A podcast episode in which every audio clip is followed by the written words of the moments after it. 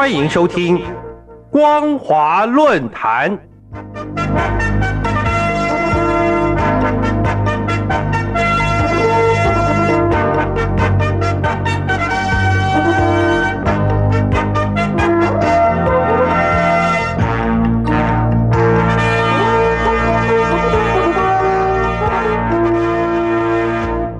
各位听众朋友，大家好，欢迎收听本节的光华论坛，我是苏燕。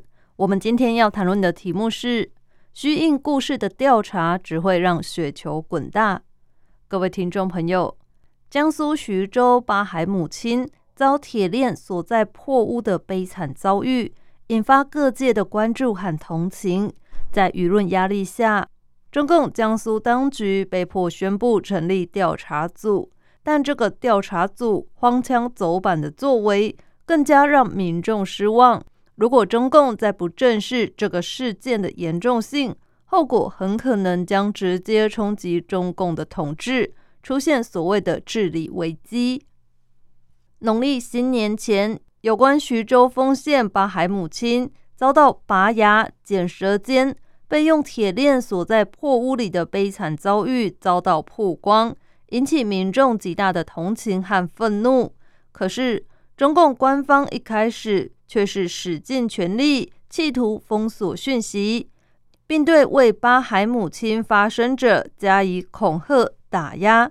例如，拥有三百六十九万粉丝的林哥观察等微博大 V 都接到电话要求删帖。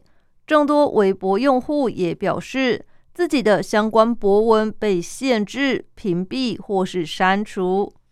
面对官方的恐吓，民众并不因此退缩。不仅大批志愿者前往徐州丰县寻找真相，也有民众走上街头，手举标语，要求彻查丰县锁链女奴案，渎职者下台。二月十五号起。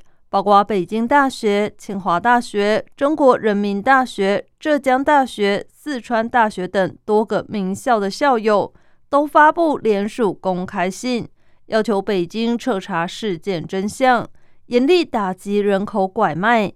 而依据事件曝光三周后的统计，该事件已经在全球最主流的十大语种得到报道，至少有一百多亿的阅读量。三十多亿人都知道了这位悲惨女性的遭遇。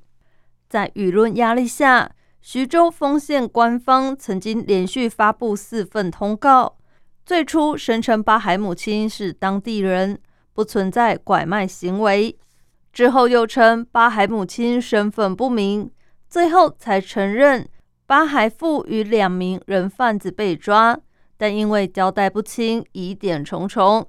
民众怒火越烧越高，在这种情形下，江苏省省委政府被迫在二月十七号宣布决定成立调查组，对丰县生育八孩女子事件进行调查，要对有关犯罪行为严惩，对责任人员追究。江苏调查组的成立，照理说应该是一件好事，但民众却似乎并不这么乐观。为什么这么说呢？因为事件炸锅已经好一阵子了，此前一直处于静默状态。将近五百家大小官方媒体在调查组成立消息发布后，才突然全面开始转载这个消息，也纷纷开始发表社评，义正言辞的呼吁要查明真相，严惩罪犯。而更奇特的是。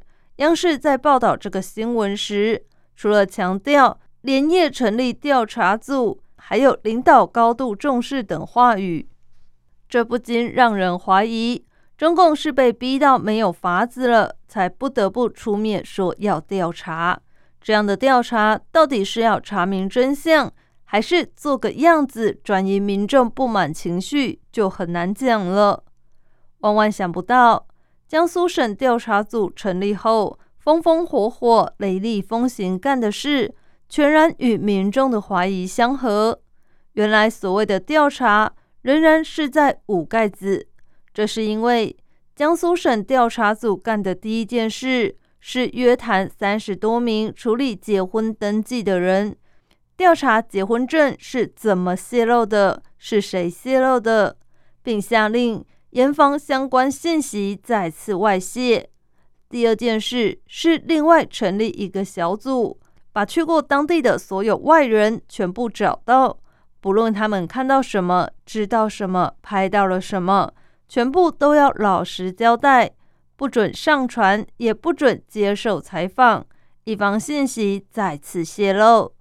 第三件事是严防其他有拐卖妇女家庭再有类似的相关视频信息流出，对结婚证有问题的拐卖家庭尽快妥善处理。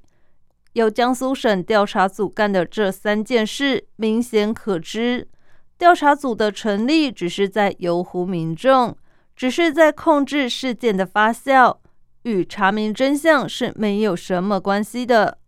其实，中共很可能是因为太习惯一党专政下的粉饰太平，所以很难了解民众对巴海母亲遭遇的感受，还以为只要做个样子就可以摆平整个事件。殊不知，民众对巴海母亲的同情是出自于深刻的感同身受，这不是做个样子就可以游湖掉的。就像大陆一位网民所说的：“我们不仅要关心金牌挂在了哪个女孩的脖上，更要关心铁链锁住了哪个女人的脖子，因为大部分的我们及我们的女儿成不了前者，却很可能一不小心成了后者。站出来为丰县八海女发声，不是蹭热度，是社会责任。但不知。”中共懂这种心理吗？各位听众朋友，中共真的该好好彻查八海母亲一案了。如果还想虚应故事，只会让这个问题如滚雪球般越滚越大，情绪会不断累积，到那时候能不能落地都将是个问题的。感谢您收听这节的光华论坛，我是苏燕。我们今天所谈论的主题是。虚应故事的调查只会让雪球滚大。如果您对节目的内容有任何想法或建议，都欢迎来信告诉我们。一般邮件可以寄到台北北门邮政一千七百号信箱，电子邮件请寄到 lily 三二九 at ms 四五点 hinet 点 net。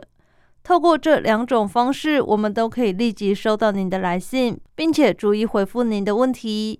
再次感谢您收听本节的光华论坛，再会。